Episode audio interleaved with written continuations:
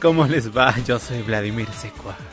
Y yo soy Rogelio Lobatón Cuellar y de antemano les pido una disculpa por esto que acaban de escuchar, que es una canción que se llama Me enamoro de ti, eh, cantada por el famosísimo y talentosísimo y distorsionadísimo de las voces grupo UF, un grupo venezolano de pop latino estuvo activo de los años 1997 a 2004 y pues que era la típica boy band noventera, por así que al estilo de los Backstreet Boys y de NSYNC, este, ahora lo que sería BTS, ¿verdad?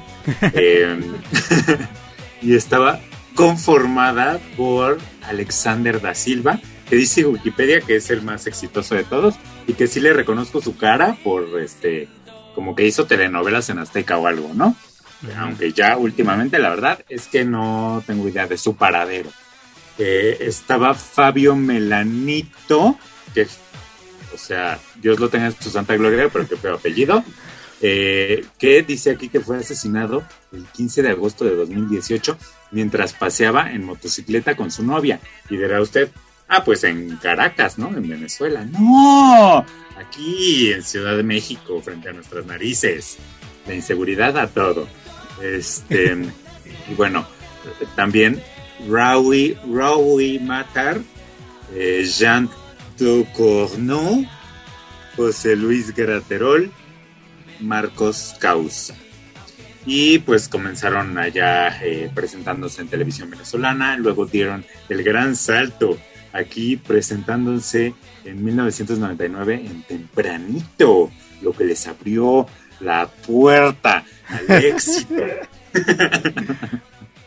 Eh, en 2000 fue que lanzaron su primer disco, eh, que se llamó Ya lo ves, el cual obtuvo disco de oro aquí en México.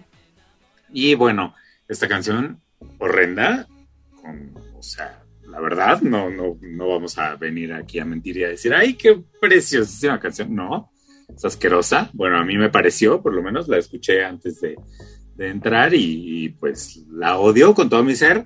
Eh, resulta que no es de ellos originalmente. Eh, es un cover de una canción de un grupo italiano que se llama Ricci e Poveri, que significa algo así como rico y pobre o ricos y pobres. Eh, y este grupo, Ricci e Poveri, eh, pues lanzaban canciones tanto en italiano como en inglés como en español. Y esta canción, Me enamoro de ti, la lanzaron en español, en un disco en español que se llamaba Me enamoro de ti. Este, y le decía a Vladimir que yo sentía que yo nunca había escuchado Me enamoro de ti versión uf. uf. O sea, cuando la escuché dije, no, es que yo esta canción la he escuchado con una calidad vocal superior, ¿no? Verdadera, no, no tan robotizada, tan ahí por las, ¿cómo se llaman? Pues los filtros de voz que les ponen a, a, los cantantes que no cantan tanto, ¿verdad? Este, y al escuchar la italiana, no estoy seguro de que esa sea la que tenía yo en mi mente, pero siento que alguien más la cantaba, ¿no? No sé, o igual y otro cover este, posterior, o no sé, pero de verdad esa, esa versión de Uff no, no estaba en mi cabeza y ahora no la podré borrar, lastimosamente. Eh, y pues eh, en cuanto a la canción de Uff, estuvo incluida en su último álbum de estudio titulado A 10 centímetros, eh, que fue lanzado en el año 2003. Y ya, le decía a Vladimir que eh, pues no, yo no tengo a UF muy registrado en el mapa. O sea, sé que existían, ¿no? Sé que tuvieron su éxito, eh, pero no conozco ninguna de sus canciones. Eh, di una revisada rápida a algunas canciones en YouTube y no, o sea, a las que más visualizaciones tenían, por lo menos, y no, en mi vida las había escuchado. Eh, esta fue la única que reconocí, pero les digo que siento yo que nunca había escuchado tampoco la versión de Uf y que había escuchado, la había escuchado con otras personas, o no sé, igual y con los italianos, en Estereo Joya tal vez con los italianos, este, porque era lo que escuchaba yo, ¿verdad? Por eso entonces, eh, o, no sé, pero bueno, a, a, este grupo la verdad no, no lo tenía muy ubicado, pero creo que Vladimir sí ¿Qué nos puedes decir de tu experiencia con este grupo? ¿Lo amabas? ¿Fuiste a sus conciertos? ¿Tienes algo autografiado por ellos que ahora vale millones? Pues creo que sí los amaba, pero porque salieron en Azteca y yo todo lo que me da Azteca me lo trago. Y luego porque también tenía una prima con la que más me llevaba que era súper fan. Ella ya era como de secundaria o esa edad. Este, de la punzada. De, la calentura juvenil. Y entonces eso, o sea, como escuchábamos las canciones y bailábamos y eso. Este, y pues sí me acuerdo, le, te decía que falta su disco más memorable en Spotify. No sé por qué no está, donde están estos éxitos que tú dijiste, ya lo ves con este sentimiento. Ta, ta, ta y Brujería en tus ojos mágicos, que fue yo creo que sí el primero con el que se hicieron más famosos. Porque de estos últimos, o de estos dos que están en Spotify, pues no ni me acuerdo. O sea, me suena un par, pero nada más. Y nada, sí lo recuerdo con cariño y aprecio. ¿Y qué más? Ah, te iba a decir, ajá, que el Alexander ese fue el, único que se quedó porque luego hizo muchos capítulos de La vida es una canción. Salen Rudy Cursi como el amante ah, de la mujer de Gael, creo. Este. Y ya, ese fue su más grande éxito. y ya, pero ahora esto están reunidos, se han reunido hace unos pocos meses. Ya no están completos. ¿Todos? O sea, todos los que siguen, pues. Sí, los que siguen vivos, sí. pues sí. Y han hecho un tourcito como, o sea, de bajo nivel porque hacen como bares o no sé qué. Este, pero hace dos o tres semanas se presentaron en la Arena Ciudad de México con otros miembros de otras bandas, de otras boy bands. ¿En la cafetería de la arena o en la arena? no, no, en la arena completa. Ah, mira. Y en, que se llamaba el show de Boy Band Experience. estaba Cairo, Tierra Cero, MDO, Mercurio, Ragazzi, Hijos de Sánchez. M5, que creo que fue Ese era mi grupo de la secundaria, M5. ¿Ah? No, no, yo iba en el M3, pero el M5, pues era todavía de, primer año, ¿sabes? Y ya luego yo pasé al M8 en segundo y luego al M13. O sea, es ese nombre tan cutre. Pues según yo, esto era como una evolución de Mercurio. Y acá le ponen euforia a esta reunión. Este, vi algunas historias de una persona que fue y era muy feo porque... Muy decadente. O sea, como que unos sí sabían las coreografías y, y le ponían todo... Estaban comprometidos. Ajá. Y, pero otros ahí copiándose en...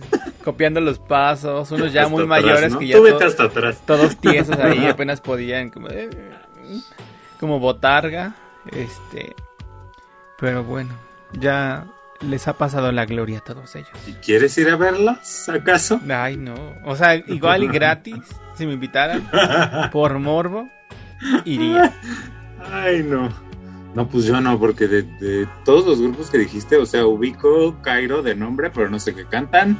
Eh, y ya, no, los demás. Mucho gusto. Será ahí el grupo de la secundaria M5, yo iba espero que no. Ah, pues sí, ese grupo, fíjate, ese grupo hizo la obra teatral Vaselina. Era muy decadente, entonces igual, igual y si son, ¿verdad? No, pero ya dijiste que es Mercurio, ¿no? Creo. Mercurio retrógrado, ahora sí que. este... pero bueno, ¿por qué estamos hablando de boy bands y de todo esto? Pues porque esta semana nos dimos a la tarea de ver la ya no tan nueva, pero pues sí, la más nueva, la más reciente película de Disney Pixar llamada Red, que nos narra la transición de una adolescente de 13 años, de niña a adolescente. Pues sí, porque la mujer todavía no, de niña a adolescente, ¿no? Y en esta transición descubre que es heredera de un tipo de maldición, gracias a la cual se convierte en panda rojo cada vez que se deja invadir por sus emociones, sea la emoción que sea, si furia, tristeza, amargura, este, se convierte en un panda, así, y un panda grandecito, ¿no? Difícil de ocultar. Esto es muy evidente, ¿verdad? Que es una metáfora de, pues, eh, la menstruación, ¿no? Que justo llega en, esas edades. Eh, ay, Vladimir hace cara de sorpresa. ¿A poco no es clara la referencia? Perdón. ¿No? No, no sé. ¿No? A ver, sigue. no, pues según yo sí. O sea, hasta en la película eh, lo, dice la mamá, ¿no? Así de, ay, ya tan pronto, creyendo que lo que le llega es este, la menstruación a su hija. Pero, o sea, sí y no. Porque están hablando de emociones y pues la menstruación también tiene que ver con eso y, pues todo el cambio hormonal, ¿no? Que sufren. Bueno, no que sufren, que, que les sucede a las niñas en esta edad. Eh, pues básicamente eso va y en esto, ¿no? E, ella vive en una familia muy tradicional, muy conservadora, pero ella pues tiene ahí su, locura en el corazón, ¿no? Y parte de esta locura pues es una boy que no me acuerdo cómo se llama, pero es una boy típica este, de hecho, la película está ambientada por esos años, justamente. Este, no, no hay celulares todavía ni cosas. Fort Town se llama. Ajá, Fort Town. Eh, y, pues todavía se pasan así que el disco y así como uno le hacía con sus amigos. Eh, todavía yo hasta la secundaria, que ya era más, más después, ahora sí que como ya 2003, 2000 así pues yo todavía llegué a, así a, te presta el disco y tú me prestas este, ¿no? Y así lo quemaban o no sé. Yo no, porque era muy inútil y no sabía se hacía eso. Y no tenía nadie que me ayudara. Este, pero, pero mis amigos sí. Em, y, pues ya, básicamente de eso trata. Em, ah, ella quiere ir a un concierto de estos chicos, pero pues su mamá se opone logrará ir al concierto de estos chicos sobreponiéndose a las indicaciones de su madre? Esa es la gran pregunta de esta película. Descúbralo. Búsquela usted disponible en Disney Plus. Este, y, pues ya Sandra Oh hace la voz de la mamá en inglés. Este, y ya, ha, ha sido una película muy, bueno, yo he visto un poco criticada de que la gente dice que Pixar ha ido perdiendo su magia, su poder y todo esto. Yo pienso que está en transición, ¿sabes? También mi Pixar. Eh, sí viene de darnos así joyas, ¿no? Toy Story para nosotros, pues, este, pero creo que como todo tiene que ir evolucionando tiempos y con todo, y tocar todos los temas posibles, ¿no? Y la manera de tocar, eh, pues, el tema de, de, la edad, de, de la, la, edad de la punzada, ahora sí que, este, de esta manera me parece a mí muy creativo, y a mí me hubiera gustado ver una película así eh, en esas épocas, ¿verdad? Digo, yo no soy niña, pero eh, pues igual uno como niño pasa por lo mismo sin la menstruación, ¿no? Que igual no, no es tan gráfico en la película, ¿no? Es más apuntado. Este, pero pues uno, uno como niño pasa por lo mismo y, y sería muy fácil proyectarse en esta película a esa edad, creo yo. Este, y, te digo, me hubiera gustado verlo sin que fueran solo las orientadoras así diciéndote, ay, sí, tu cuerpo está cambiando y tus emociones también. Y uno a esa edad que le vale todo, pues también eso que te dijeron era como, ah, ah, ok. Y, ¿no? Y verlo quizá ya traducido, bajado, transformado en una película con cierto grado de diversión, ¿no? De Disney, de Pixar, este, pues hubiera sido más, más digerible, ¿no? Que así la orientadora o tus papás diciéndote, ay, sí, tus cambios. y a uno, uno pensando en su grupo, ajá, en su grupo de música o en a ver a qué hora se calla para irme al Messenger a hablar con mis amigos, ¿no?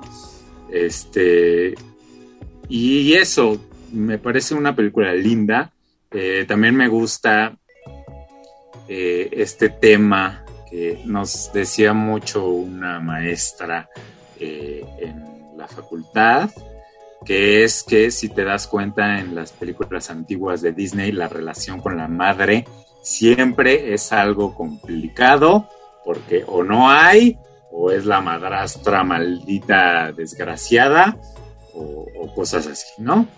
Y son pocas las películas de Disney que, tienen una relación con la madre. Aquí es una relación complicada, pero justo que se trata de sanar y de, de afrontar también la madre sus, temas ahí no resueltos ¿no? que tiene.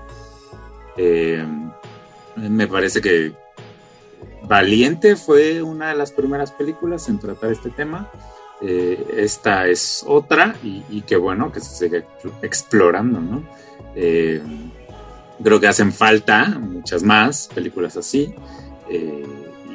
Y, eso me pareció bonita en algún punto, me dieron ganas de llorar, no, no, no llegué al llanto, ¿no? Pero sí dije como, ah, qué cosa tan linda. Este, y, y ya, sí, estoy de acuerdo en que no es una gran joya de de Pixar, pero sí creo que es una película bonita y que seguramente a más de una niña, niño en esa edad, este, pues les ahí les dirá, mira, le pasa a todos, ¿sabes? y, no estás solo, ¿no? Hasta la película está contigo. Y, y ya. Vas tú. Adelante. La odié. Ah, no. A esa edad y a la nuestra. Para mí el, mensaje más importante o lo que más eh, me resonó es este asunto de defender la identidad o de defender tus preferencias y de dejar a un lado el deber ser o el cumplir las expectativas de otros, otros, otras. super yo. De, ajá, ¿no? Y en este caso de la mamá que tenía como una idea eh, muy de ella, de cómo era su hija o de cómo debía ser su hija. Y... Eh, y, y, la otra, la hija, defender lo que ella pensaba, sus creencias, sus gustos. Y eso, y particularmente me resuena por una historia de un amiguito al que le mando saludos, que debería verla y tomarla como Biblia y este, un amiguito o varios de, pues de esto, o sea, de defender, de, o sea, porque alguien crea que tú vas a hacer o porque alguien pasó por otra cosa complicada, no significa que tú tengas que, que, que hacer lo que ellos hicieron o, llenar sus expectativas y eso.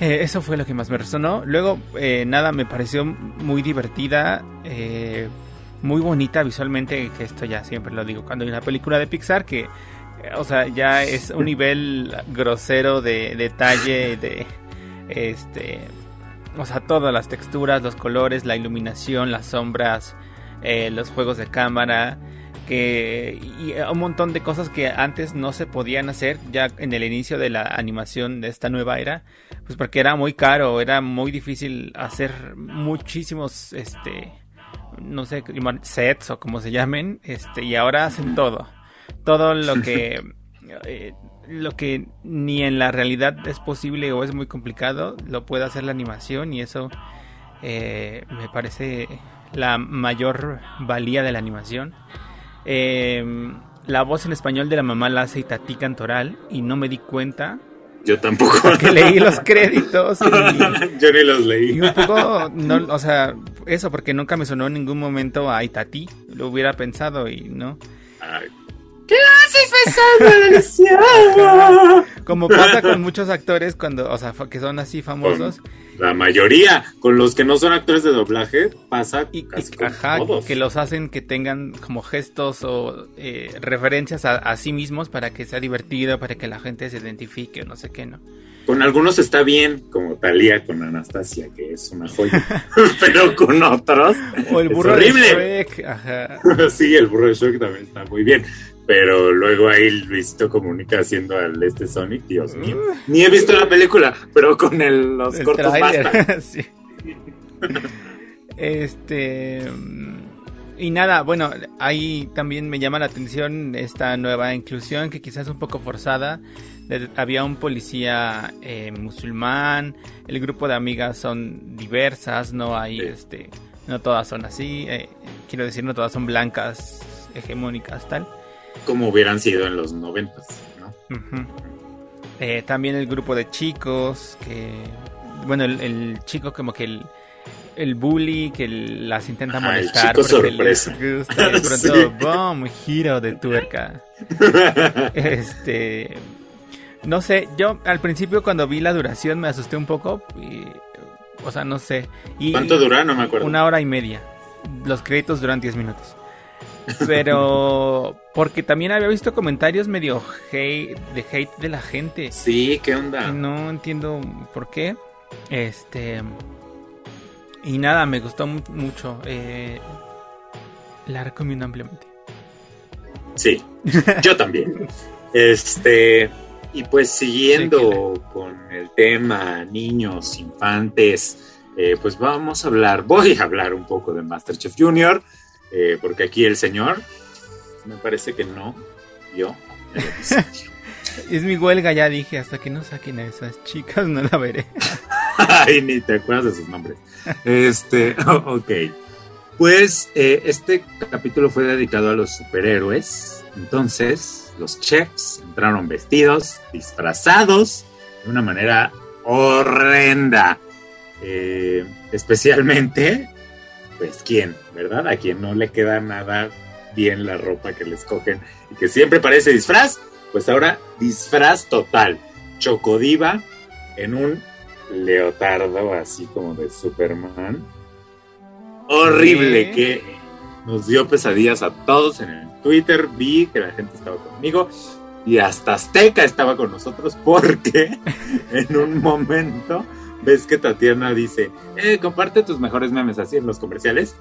Eh, y pasan ahí los memes y había un meme de él así era este de lo que esperas, lo que te llega, ¿no? Así Superman y te llega Chocodiva.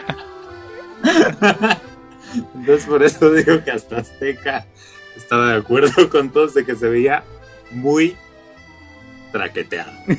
Este eh, traía así como foamy, así para marcarle pues los músculos que no, no tiene, ¿verdad? No tiene por qué tenerlos, pero pues no tiene y entonces van y le escogen eso. Como que lo hubieran escogido uno de Thor, uno así, para que no fuera tan humillante De Hulk. la cosa. Sí, o de Hulk, este, o, o no sé, pero otro. Mi Betty traía como de Mujer Maravilla. Todos así como con un color diferente para que no los demanden. o, o no sé. Este, y eh, el otro chef que nunca me he podido acordar de su nombre, Franco. traía Franco. Que tiene el culo traía. Ay, traía uno de Batman. Él era el que mejor se veía, ¿no? O sea, dentro de el presupuesto limitado del que se veían sus trajes, pues era el que mejor le quedaba, ¿no? Pero bueno, se cambiaron súper rápido. Fue solo como para la presentación y ya luego se cambiaron. Y mi Tatiana, no entendí su, su disfraz.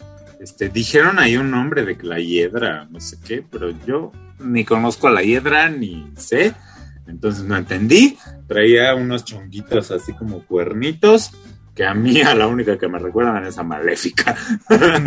pero ella estaba como de verde. Hubiera ido de Megara. Pues sí, no, porque les cobran, les cobran ahí las regalías o no sé, la imagen, uso de imagen o algo les han de cobrar. Este, ah, oye, siempre me ha parecido muy chistoso cómo sí se parece a Megara mi Tatiana, ¿no? O sea, sí le da, sí le da un aire así muy, muy fuerte y más en ese entonces, ¿no? Cuando, cuando grabó la canción, pero muy curioso, la habrán escogido por eso, o por qué la escogieron. Este, pero bueno, pues ya, ya, ¿verdad, Masterchef? Este, en el primer reto, fíjate que la Sara, tu Sara querida, agarró todo, así lo que ve en el mercado. Yo no sé si no tengan presupuesto o qué, Ajá. porque por lo general hay mucho y siento que nunca había habido queja de esto, ¿no? De que agarró todo y entonces sus compañeros así de, "Eh, es que yo no tengo harina y tenían que hacer galletas. Entonces, pues tenían que tener harina, ¿no? Ya eh, dijo Sara que pues eso era una competencia. Y, pues que cada quien se rasque con sus propias uñas. Pero Chocodiva este, fue ahí a decirle, no, eh, tienes que darles. Y ya la repartió hacia los que le faltaban. Eh, también Germán fue acusado de gandalla, pero a él no lo regañaron, ¿verdad? Pues, ¿no? Como es el favorito de la producción. No, tú siéntate, mi rey. Tú haz lo que quieras. Te den tus rodillitas, chaparrita, ahorita te las sobamos. Vamos al doctor. Y no importa, tú piérdete de todo, ya. Y al balcón, al balcón, sí, ya, si quieres. Este, pero no, pero también a la gente le cae muy bien así en el Twitter, por lo que he visto. Em, y bueno, este reto era, como ya les dije, hacer una galleta de superhéroe. Eh, la verdad, no presté mucha atención. Eh, pero era como de ellos mismos, hacerse ellos mismos, pero como superhéroes en una galleta, ¿no? Una cosa así. Eh, y ganó Minati con su galletita toda preciosa. Estaba toda linda como es ella. Y, y pues ya todo el mundo en Twitter así feliz, de te lo mereces, mi reina hermosa. Y había un mensaje así que decía, no sé si me estén leyendo, pero a los papás de Nati, un besotote, qué bonita niña, están criando y me suscribo a ese mensaje porque no puedo creer lo adorable que sigue siendo esa niña. Este, y ya, la, la quiero. Todo mundo volviendo a decir que se les alborota el útero cada vez que sale, porque es verdad, a mí también. No puedo creer, yo, o sea, si tengo hijos, ay, por favor, que sean como es ella. Este, y bueno, después eh, Rommel Pacheco estuvo de invitado por esto del tema de los superhéroes. Eh, y él junto a unos bomberos escogieron a los equipos que ganaron el siguiente reto. Que era así como de haz una comida para los superhéroes. Eh, y ya, ni sé quiénes ganaron. No pregunten, pero pues ahí ganaron algunos, ¿verdad? Y el último reto, reto de eliminación, fue cocinar con flores. No entiendo qué tiene que ver con los superhéroes, pero fue una clara bofetada con guante blanco al Chef Herrera y a Benito también, ¿no? Creo que el, que el que más recuerdo es el Chef Herrera, que decía que eso no se hace y que las flores muy bonitas en el campo, pero en los platos no. Y la que salió diciendo eso fue la odiada René, así de, "Eh, no me parece bueno cocinar con flores, ¿no? Y, ya nadie la soporta, ni ella misma. Eh, después vimos a Bebeshita dándole consejos a mi Abel, que no sabía ni qué hacer. Este, pero pues también, como que recibir un consejo de Bebeshita no, no te garantiza nada, ¿no? Y pues en efecto, el expulsado de la noche fue Abel eh, el pequeño gran Abel, como le decían ahí con su porrita y todo. Eh, y pues la gente estaba muy triste en el Twitter. Debo decir que yo no, porque el niño era tiernito, pero ya, o sea, no era como Minati que, o sea, nos la pasan un montón, pero ahí cada vez que sale, yo la quiero más y más. Con él no, la verdad, bueno, a mí no me pasaba eso. Era como, ay, sí está curiosito el niño, pero también tenía su carácter, ¿no? Y siento que ya no podían sacarle mucho más, ¿no? De talento al cocinar, que pues es a lo que van. Este, entonces, la verdad, para mí estuvo bien. O sea, sí hubiera preferido que saliera René, ¿no? Como todo mundo.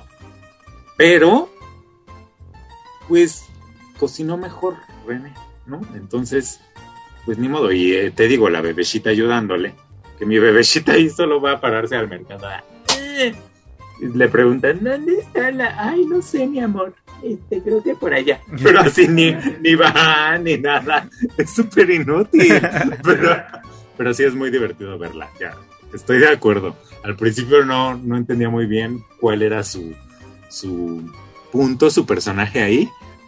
Pero ya, ya le voy captando. Sí, como no hace nada. es, es divertido verla. No sé, tiene un encanto ahí.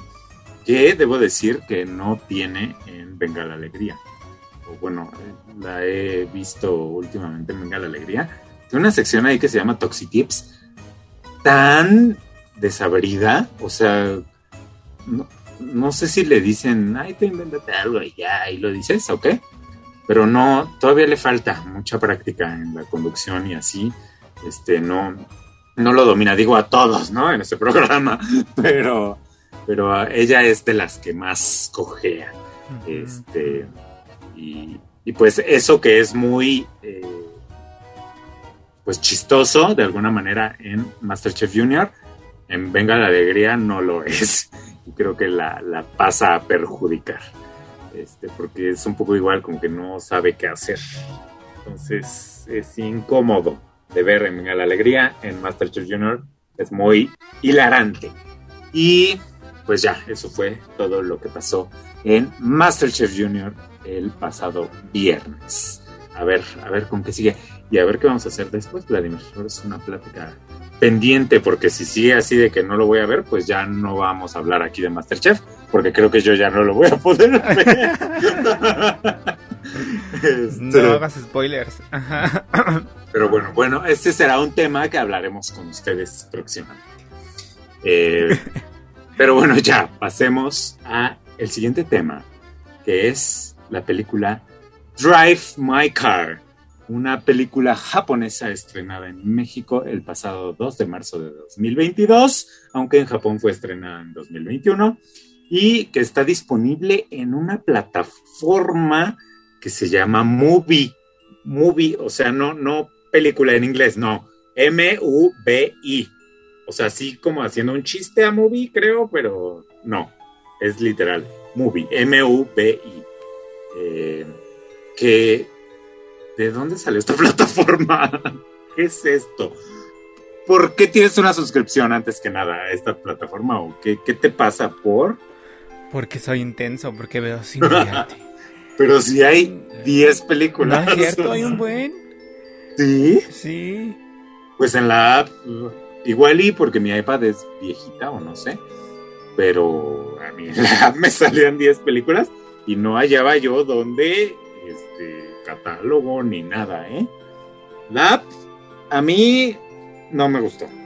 O sea, en general, como en funcionalidad, les digo, mi iPad está viejita, puede ser que por ello no tenga todas las funciones o no sé, pero pues no, me pareció muy horrible. Además, la estaba, estaba usando la cuenta del señor, porque yo no tengo cuenta, porque yo no veo ese cine. este, y en algún momento, no sé si a ti te pasó, pero yo creo la estábamos viendo al mismo tiempo. Y bueno, mi app colapsó, así de, eh, no, no sé qué está pasando. Y se quedaba ahí como congelado. Y ya no, ni para adelante ni para atrás, no pasaba nada. Y entonces yo tuve que dejar de verla y ya la terminé de ver hasta hoy. Que pues justo cuando le di reanudar, yo creo estaba donde tú la habías dejado. entonces le tuve que adelantar. O sea, un, un drama para ver esta película. Este, pero bueno, a ver por qué, de dónde la sacaste o cómo te enteraste o qué. Pues, no, o sea, no sé, ya la había visto porque ya había buscado alguna película alguna vez y me salía ahí de que estaba nomás en movie. Pero resulta que estoy suscribido, suscrito a Scribd, Esta donde puedes leer libros o artículos PDFs y eso. Sí. Ahí estoy suscribido, suscrito. Pero en la suscripción de Scribd eh, incluye o puedes tener Movie durante un año gratis. Movie y otras, otras suscripciones que no Ah. he aprovechado, pero pero esa y por eso la tengo.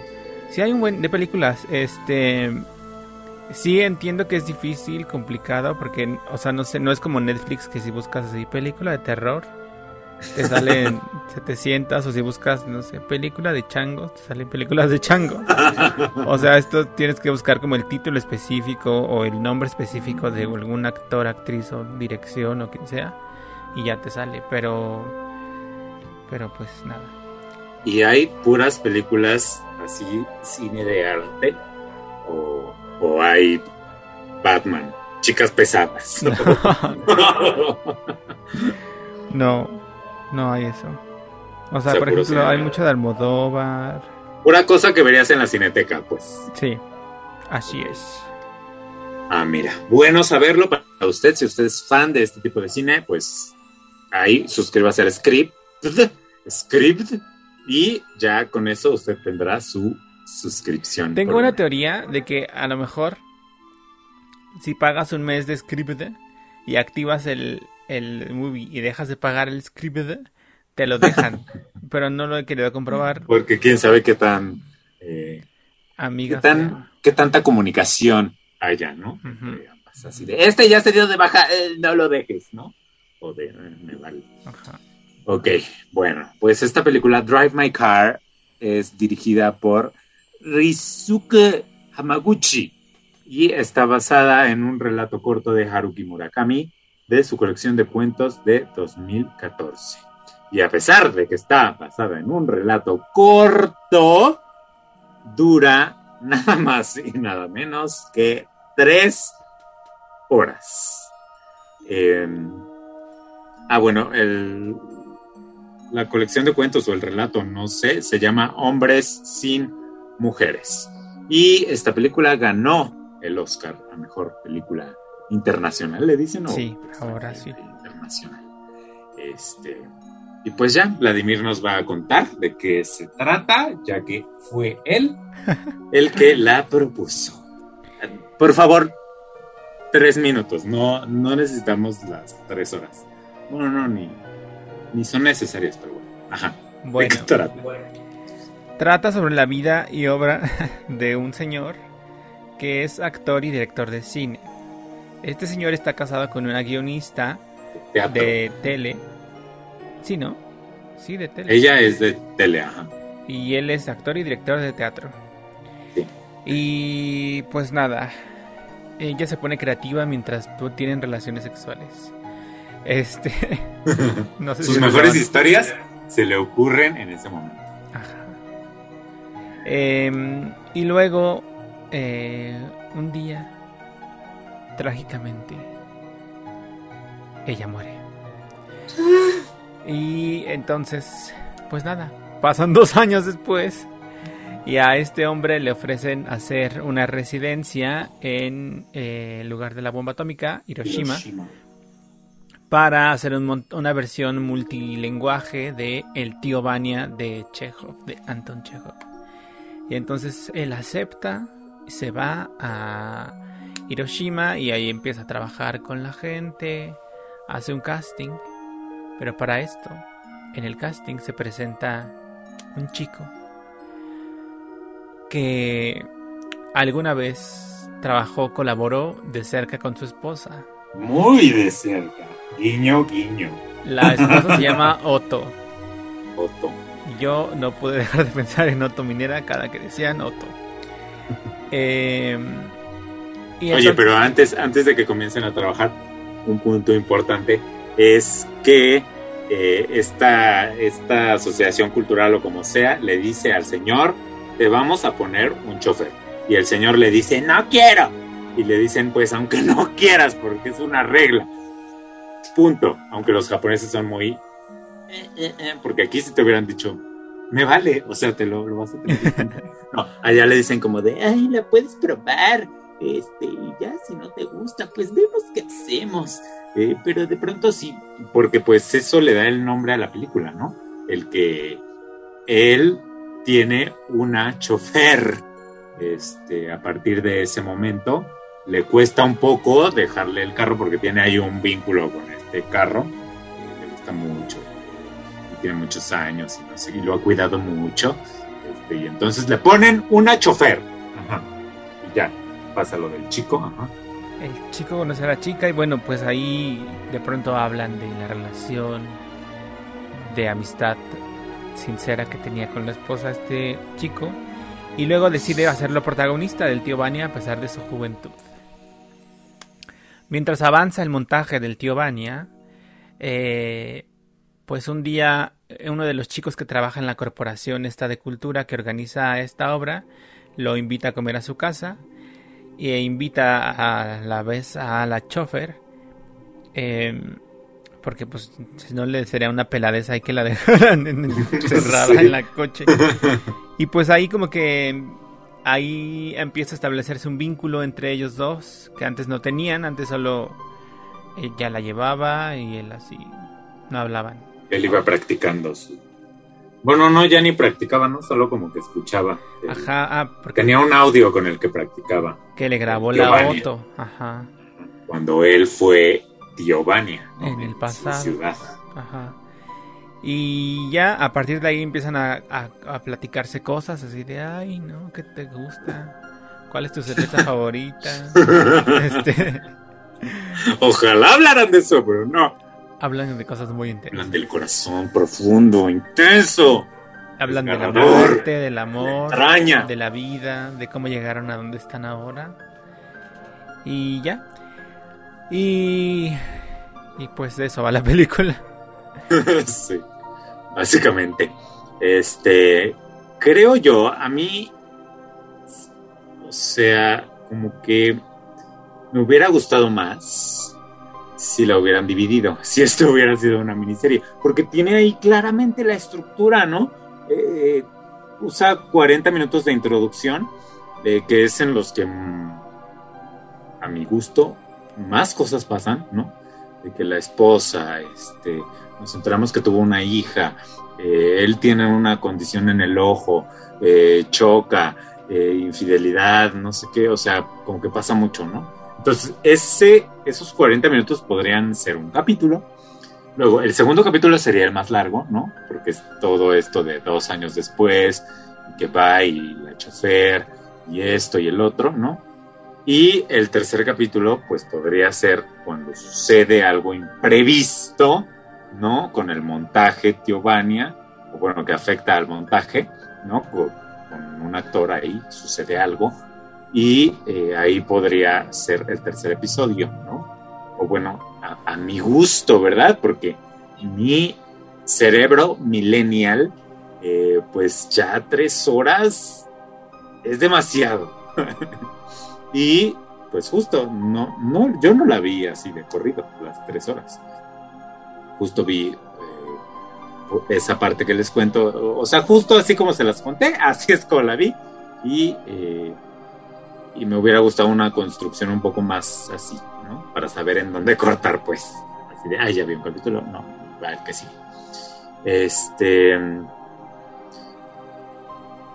Sin embargo, sí me gustó, o sea, aunque dura tres horas y me dormí en algún momento, que creo que era una parte álgida, eh, cuando ya se están así discutiendo sus sentimientos, el, la chofer y el actor director, este, pues me gusta mucho su, sus actuaciones, ¿sabes? Sobre todo como súper contenidas, súper así en los ojos, lo ves todo. Y esta, esta actuación muy, pues no sé si muy japonesa o, no sé, muy, muy contenido, muy... Mmm, no hace falta decir demasiado para saber lo que está pasando. Este y esto, ¿no? Es una película difícil. No se la ponga usted a un niño de 12 años porque lo va a mandar por un tubo. Ponga el mejor red. Este, esta, pues si a usted le gusta este, este tipo de cine, seguramente ya la vio. Y si no, pues no la vea porque va a ser un poco difícil. Em, y, pues ya te digo, sí, sí me gustó. Tiene dos escenas que yo dije, Dios mío, qué bonitas escenas. Este, una es cuando el, el actor joven le cuenta ahí una historia que le, le contó eh, la, esposa eh, al director, pues, se lo cuenta este actor joven y, y, pues es muy fuerte, aunque no lo es en la intensidad, pues para uno sí, porque ahí te das cuenta que todo lo que él director eh, creía que tenía con su esposa, pues a lo mejor no, ¿no? Y era una justificación suya para dejar ahí cosas pasar, las cosas, ¿no? Las infidelidades y demás. Este me, pareció una escena wow.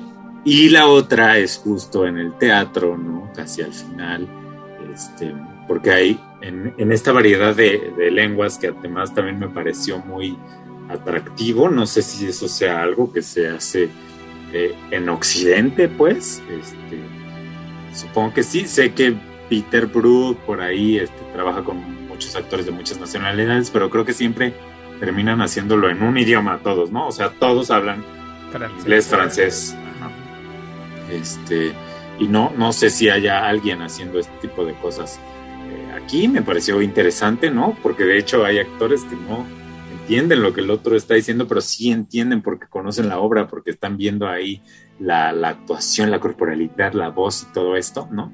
Y entonces en una escena está el tío Vania con su sobrina, eh, que es en este caso eh, sordomuda, habla eh, lenguaje de señas, y, no sé, me pareció muy bonito cómo, cómo, la resolvieron, así que como que lo abraza y le está, está haciendo ahí las señas frente a él me, pareció grandioso y no entiendes nada, pero entiendes todo. ¿Sabes? Es ese tipo de eh, escenas. Y, amé, amé, esas dos escenas con locura y pasión.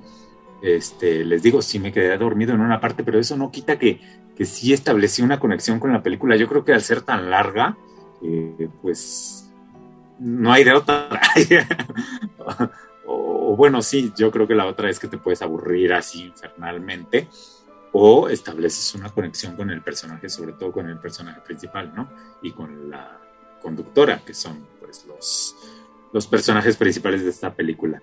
Em, me pareció interesante, no la volvería a ver porque es, es muy larga y, y, siento que lo que conecté ya lo conecté y no con una segunda vez no creo que se refuerce, ¿no?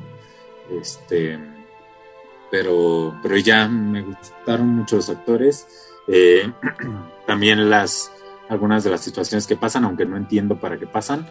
Me gusta que pasen, no sé por qué, pero está bien esto del ojo eh, o, la, la, situación con el otro actor joven también.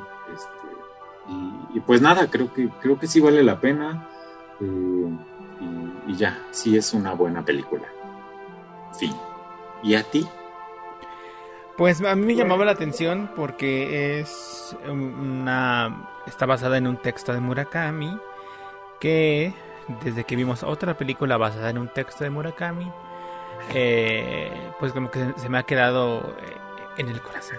No, y, y, ajá, un poco, ¿no? E, esta cosa que no nunca he leído una novela, solo he leído cosas cortas de Murakami, pero pasa que se queda abierto, o sea que eh, empieza como en...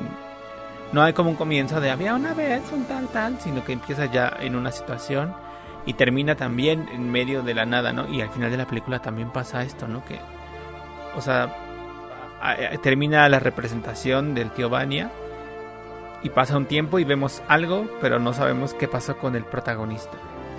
Eh, entonces, bueno, me llamaba la atención ver eso, que si se cumple la regla del Murakami, eh, también me costó trabajo, pues eso, tú lo dices, ¿no? Estamos muy acostumbrados a que todo sea muy compacto y muy, eh, o sea, rápido ir de una cosa a otra, pa, pa, pa, pa, y agarrar y entender el ritmo de esta cosa que es distinta, pues cuesta trabajo eh, acceder. También me reí a los 40 minutos, dije, ay, acabo, qué maravilla. Eh, porque a- en ese momento, de los 40 minutos primeros, pasan los créditos de inicio. Y uno puede creer que son los créditos del final. Porque además ahí se no. cierra como una parte. Sí. Eh, pero no. Eh, pues eso, no sé, o sea, el- que en algún momento me gusta y, y no, que en las películas americanas o, eh, de Occidente, como que a, veces que se agarran mucho del, de cómo se construyen los guiones, o son muy técnicos en, el cómo van sucediendo las acciones, en el que ya sabes que si pasa un momento de alegría, inmediatamente después vendrá algo triste o vendrá algo fatal o vendrá y es como una un jugar con lo aristotélico muy establecido, ¿no? Eh, pa pa pa pa pa, pa, entonces pa. Y en esta película no pasa eso, creo que de pronto no sabes qué es lo que va a pasar. Ah, no sabes por dónde viene, qué, Ajá. nada. Y bueno, eso me angustia por, porque no lo sé, pero al mismo tiempo, pues justo me gusta y me, me, me- me quiero quedar viendo más. Eh, pues nada, no sé, yo también tuve momentos, pero porque estoy muy cansado o estaba muy cansado, entonces me quedé dormido, pero, o sea, me pasó durante todo el día varias veces, no por ver la película, sino por, porque estoy cansado. Eh, pero, pero, o sea, eh, le regresaba, cuando me quedaba dormido, le regresaba hasta donde me había, hasta donde me acordaba que había visto.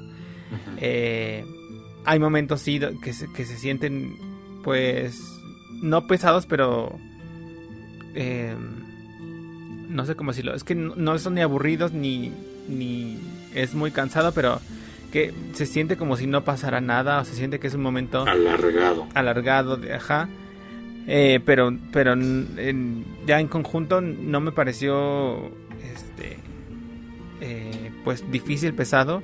La segunda mitad de la película o sea de la hora y media hacia el final ya se me pasó como porque ya quería saber más y ver más. Eh, y nada eso Pues sí, si a usted le gusta este, este tipo de cine, véalo. A mí no me, o sea, no me considero fanático del cine de arte. Este, me llega a gustar, ¿no? Así, contadas ocasiones. Y pues esta vez sí me gustó, entonces yo sí la recomendaría. Eh, pero bueno, pasando del cine de arte, pues ahora nos vamos a ir a la tele de arte. hablando de adaptaciones Ah, sí, esa era el, nuestra conexión. Hablando de adaptaciones, pues eh, Vladimir ha estado revisando este pues reality show de eh, Televisa que sale los domingos, que se llama tu cara ¿Cómo me llama? suena Eso, eso. Eh, y yo recientemente lo vi. O sea, lo vi, vi este último episodio, no lo había visto antes, la verdad, en una versión. Eh, y pues lo vi y queríamos comentarlo así un poco rápidamente. Eh, lo odio. bueno eso es todo No, pues justo hace rato decías que yo, ¿qué dijiste de Azteca? Que yo me trago todo lo que Azteca me dé. sí Pues yo voy un poco por la misma línea, aunque no, porque no me gusta Exatlón ciertas cosas, no, tampoco veo la voz ni nada, pero, pero no sé, siento una conexión mayor con TV Azteca que con Televisa. Entonces, este reality, o sea, todo el tiempo me quedé así de que estoy viendo, qué, qué, qué clase de porquería es esto. Eh, empezó, o bueno, el primero que vi fue a Jair, eh, haciendo la de Marco Antonio. eh, ¿Cómo se llama? Solís. El Iba a decir Regil. Iba a decir Regil, pero no, de el Buki.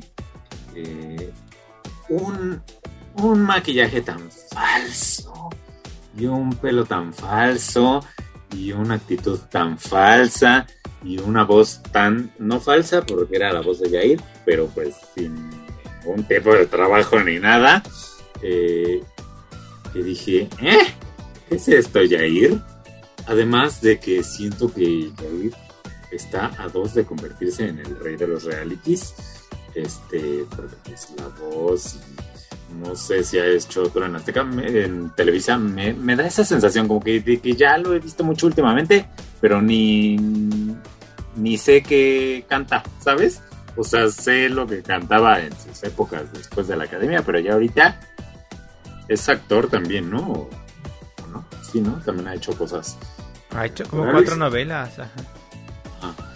Pero bueno, y luego me sacan ahí a una serie de totales desconocidas para mí. Este, una haciendo a Lady Gaga, que pues, perdón, pero ni al caso. Este, el que hizo a Mark Anthony, pues más o menos, pero no sé quién es, no sé dónde salió. Eh, después salió Sherlyn haciendo a Camilo, que ahí, eh, o sea, estaba bien, pero no. Yo, yo seguía sin entender qué estaba viendo.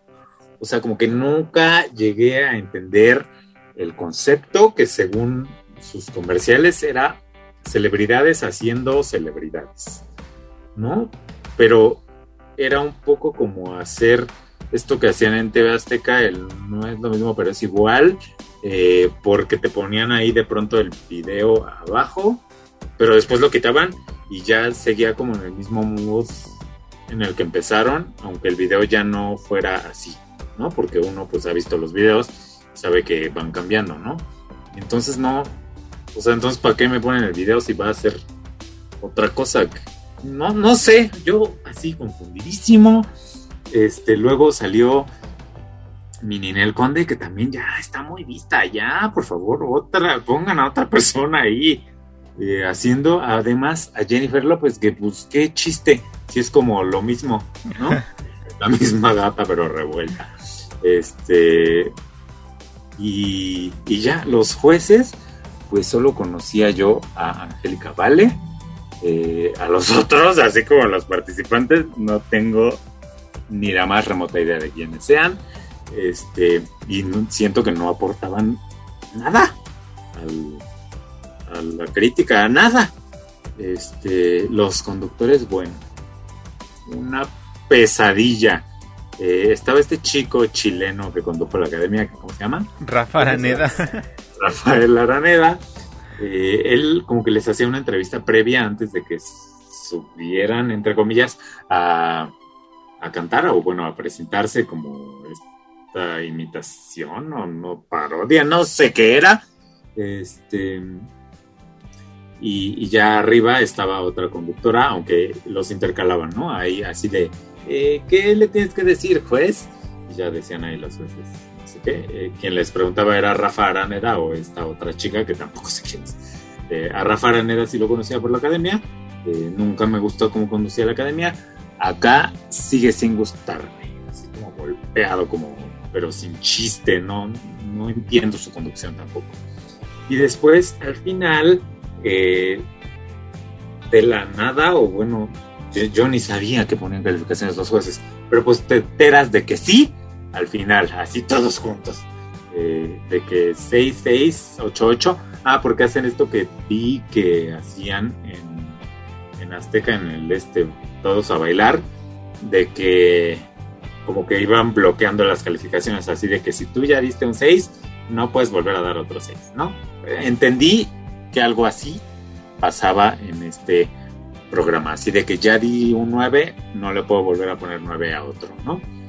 Este, y pues así tuvieron su tabla de posiciones, no sé qué. Y la ganadora de la noche fue Sherlyn con su Camilo.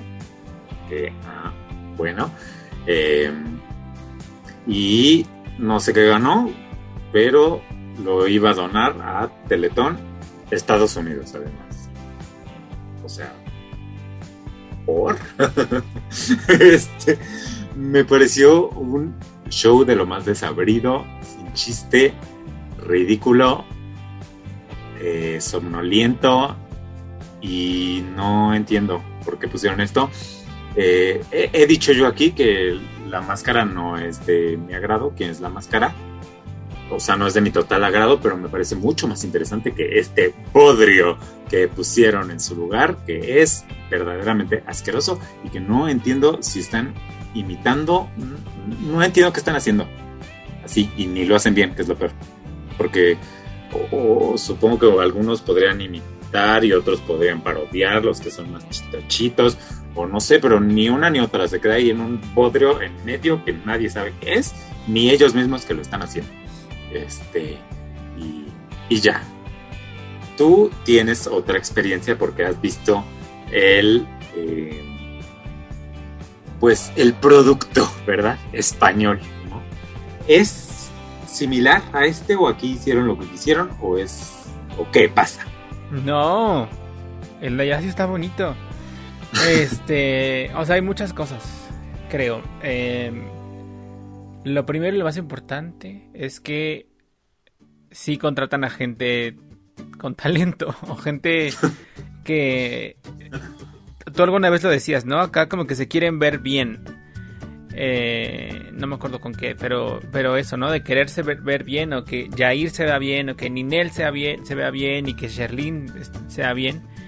Pero para un programa en el que tienes que imitar, pues no vamos a ver, o lo que se busca es no ver a Jair, no ver a Ninel, no ver a Sherlyn, sino a los que están imitando.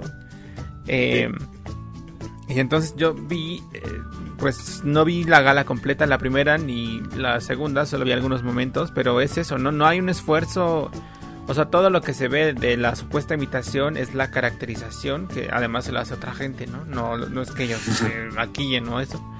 Pero, o sea, Jair no hace ningún esfuerzo por cambiar su voz. Este, las otras, bueno. Y luego también otra cosa que pasa. A ver, esta es la segunda temporada de Tu cara me suena esto. La primera, porque es la ya la unión de Televisa y Univisión, que ahora son uno solo, dice que pues siempre lo han sido, pero ahora ya Sí. ya lo dicen. Este, la pasada se hizo solo para Estados Unidos. eh, y esta ya se hace para, supuestamente, para el público mexicano y gringo. Pero entonces pasa esto que tú dices, de que no conocemos a la mitad del elenco. Y en Estados Unidos posiblemente no conozcan a la mitad del elenco. A la otra mitad, sí. lo que funciona en España justamente es que todos no hay como de todo, ¿no? Hay gente que es muy conocida, hay gente que, que pues no sé, que va saliendo, que ha hecho por ahí alguna cosa, que hace teatro, que pero sí son conocidos, por eso se llama Tu cara me suena. Eh, y hubo una edición de desconocidos que se llamaba Tu cara todavía no me suena. Y una edición de niños que se llama Tu cara me suena Junior. Este, pero eso, el chiste es gente que, que Se conoce. debería llamar tu carita. Me suena. ya, para quitarle el junior, que es una palabrita. y entre ellos se conocen también y entonces hay juego y hay así.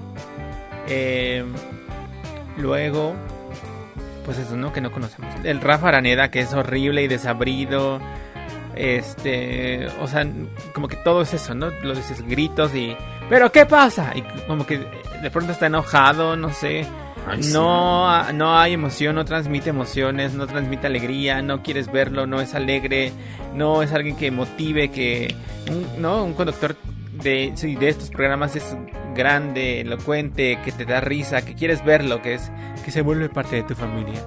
Y este tipo ya quieres que se muera, este, no sé. Ay, ¿por qué no, tampoco. no mató a tu familia, Rafa Araneda. Cállate, no Este- digas esas barbaridades. Una disculpa. Y la otra en Chile. también, que es Ana Brenda Contreras, o Ana Horrenda, como dicen algunos.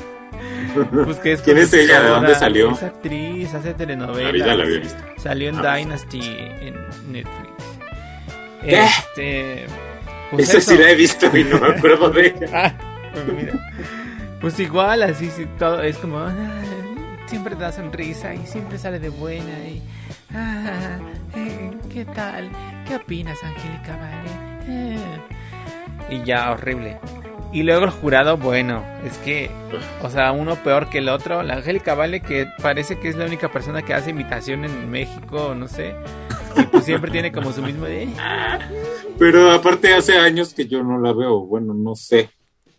Yo, yo siento que hace años que no hace de algo importante en el mundo pues, de la imitación. Más, más que, o sea, su que carrera en la imitación fue en la parodia. Sí, que ahí sí en esos años muy productivos hizo como a muchos cantantes y mucho eso. Pero ahora que siempre que va a un programa siempre imita a Alejandra Guzmán, a Verónica Castro y a Paulina o a la otra que no me acuerdo cómo se llama. Pero ya tiene un rango y, y no tiene una carrera de que realmente se dedique toda la vida a imitar, ¿no? O sea, hacía telenovelas, hizo la versión de Betty la Fea en. México. Este, no, pero no, no tiene una así, este, que se dedique solo a imitar. Luego la otra Charitín Rubia, este, ay Dios, ¿Quién es? ¿De dónde salió? pues ella es como vedette eh, de Ajá. los 70, 60, no sé, este, que es así como cantante, actriz y bailarina, encueratriz, más bailarina que todo, este, pero pues nada, de pronto dicen, ay mi amor, me encantaste, y ya.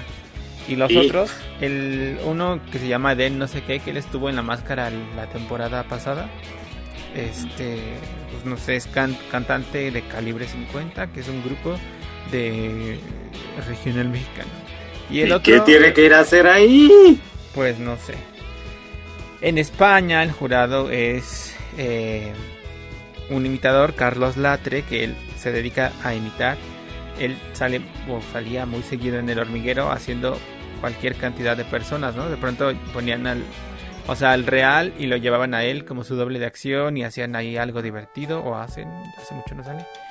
Este, pero es imitador y, y, y además cuando habla es que tiene estudios de, o sea, de, de, técnica y habla de técnica y habla de cosas que sí, eh, que quizá muy técnicas, que quizá no cualquier persona entiende, pero que sí se entienden, ¿no? O sea, habla de, de voz, de colocación, de todo eso. Eh, el otro señor que se llama Ángel Yasser, que también es un cómico que, que se dedica y que este que lleva todas las temporadas de Tu cara me suena con Carlos Latre, entonces hay un juego ahí con entre los jueces y con el conductor. Luego hay otra que es Chenoa, que ya estuvo en Operación Triunfo en la primera o segunda edición y es cantante y es como el perfil de, de la cantante.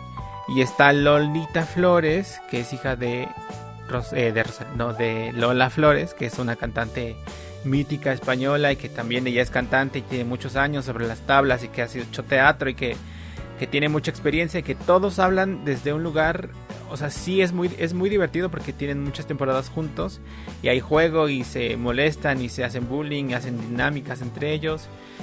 Eh, pero también todos eh, aportan a la crítica, dicen algo que tiene sentido, ¿no? Ay, es que me emocioné, ay, es que ah, hoy eh, que el ese Den dijo, pues ay, no sé qué, pero yo estoy seguro que me vas a sorprender la próxima, así que por eso te pongo un no sé qué.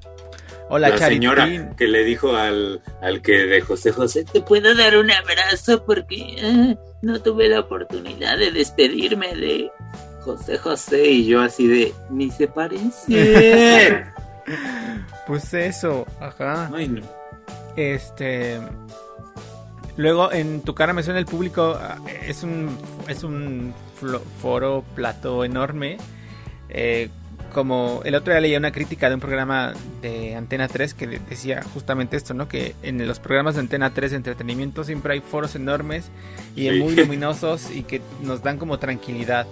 Y tu cara me suena, pues así es enorme y hay un montón de público en, eh, pues ahí eh, que eso anima a la gente, o sea, eso anima porque los participantes tienen juego y porque además en eh, esta cosa que aquí hace, que acá hacen de que ellos, los participantes votan por sus compañeros. En España Ah, el sí. público es el que vota y es el que tiene el voto final. Entonces están las calificaciones de los jueces y las calificaciones del público ahí. Eh, no hacen esa cosa incómoda que hacen aquí de entre compañeros votamos y ahora te salvo y ahora te beneficio. y Dale dos puntos, ajá. Este, eso. Eh, nada, es que es muy feo. O sea, no, no era muy difícil porque era copiar un formato que ya existe, que además ni siquiera tenían que traducir. O sea, es que el formato está en español. O sea, sería solo que hacer copia y calca de lo que se hace en España y ya.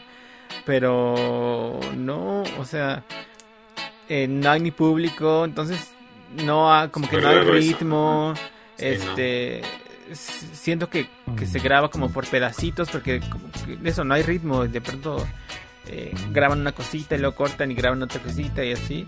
Entonces no hay como esta energía de vamos a lo que siga, lo que siga, a lo que siga, a lo que siga, lo que siga, lo que siga. Que en el otro sí y es muy emocionante de verlo y, y ya. em, y luego, ¿qué más? Bueno, no sé si quieras decir algo. Pues no, este, lo odié con todo mi ser, ¿no? Sabía que Televisa seguía haciendo este tipo de porquerías. Digo, es que después de ver la máscara con esta producción y así, eh, que repito, no es tan de mi agrado, ¿no? El formato, pero está bien hecho, está simpático, ¿no? Eh, así para olvidarte del mundo un ratito está, está bien. Y luego ver esta porquería que eh, dices tú, eh, que pues no conocemos a la mitad de los famosos. Pon tú que no los conozcamos, pero si tienen talento ahí, los vas a aceptar y te vas a encariñar o no sé, de alguna manera, pero acá es que no hay nada que me sorprenda, ¿sabes? Es como, como que siento que ya lo vi, ¿sabes? Ya, ya, eso ya lo vi. En TV Azteca, ¿te acuerdas? Hace algunos ayeres tenían un programa similar Mm, eh, que no me acuerdo cómo se llamaba, pero eran justo las estrellas de Azteca haciendo de Shakira, bla, bla, bla, bla, bla, bla, ¿no? es que esa fue la primera versión de Tu cara me suena en México. O sea, ¿Se llamaba Tu cara me suena? no es un chisme, o sea, lo voy a contar. No sé, no no sé, pero es una historia que yo armé. Eh, que, que fue como por el 2011, creo. Eh, sí, ¿qué año estamos? Sí. Este, que empezó un programa. Había, bueno, entró a Azteca un señor de entretenimiento que según se llamaba Alberto Santini, director de entretenimiento, que no se llamaba Alberto Santini, era su nombre artístico, se olvidaba López o algo así. Eh, es interesante ese punto. Y entonces había como una revolución de vamos a cambiar la tele y vamos a hacer no sé qué.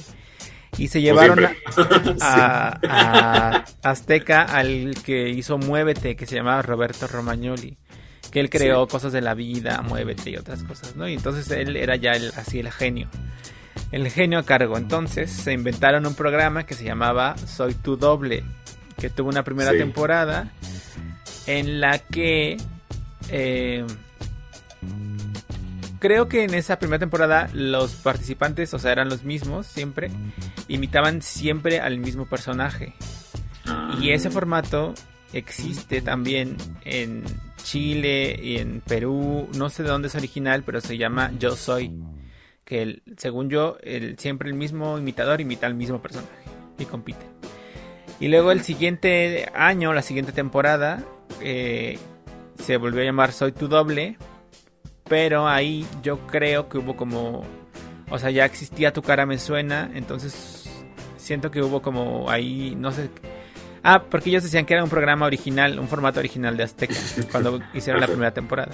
Y ya para la segunda, ya decían que, o sea, ya compraron los derechos de Tu cara me suena, que yo creo que más bien, o sea, Tu cara me suena, dijo como, oye, esto como que se parece a lo mío, te voy a demandar, mejor negociemos o algo así, y ya.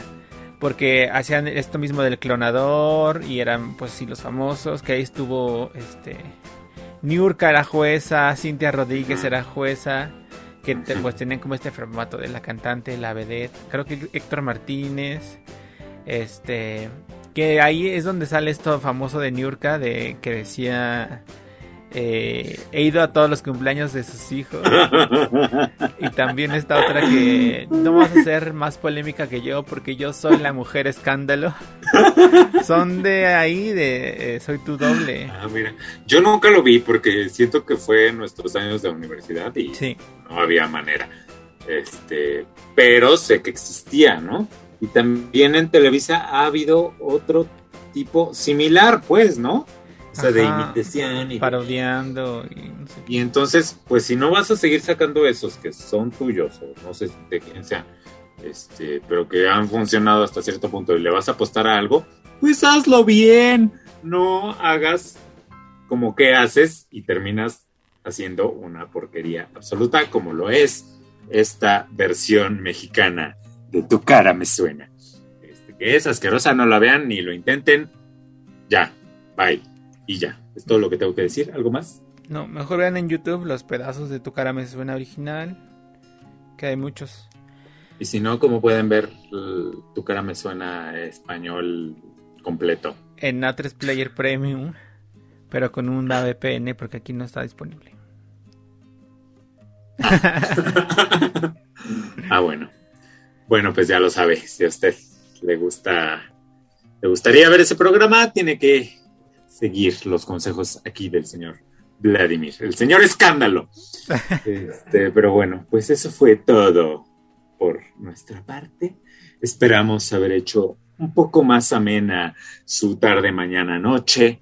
Eh, y pues aquí nos estaremos viendo la próxima semana, tal vez. Eh, hasta luego.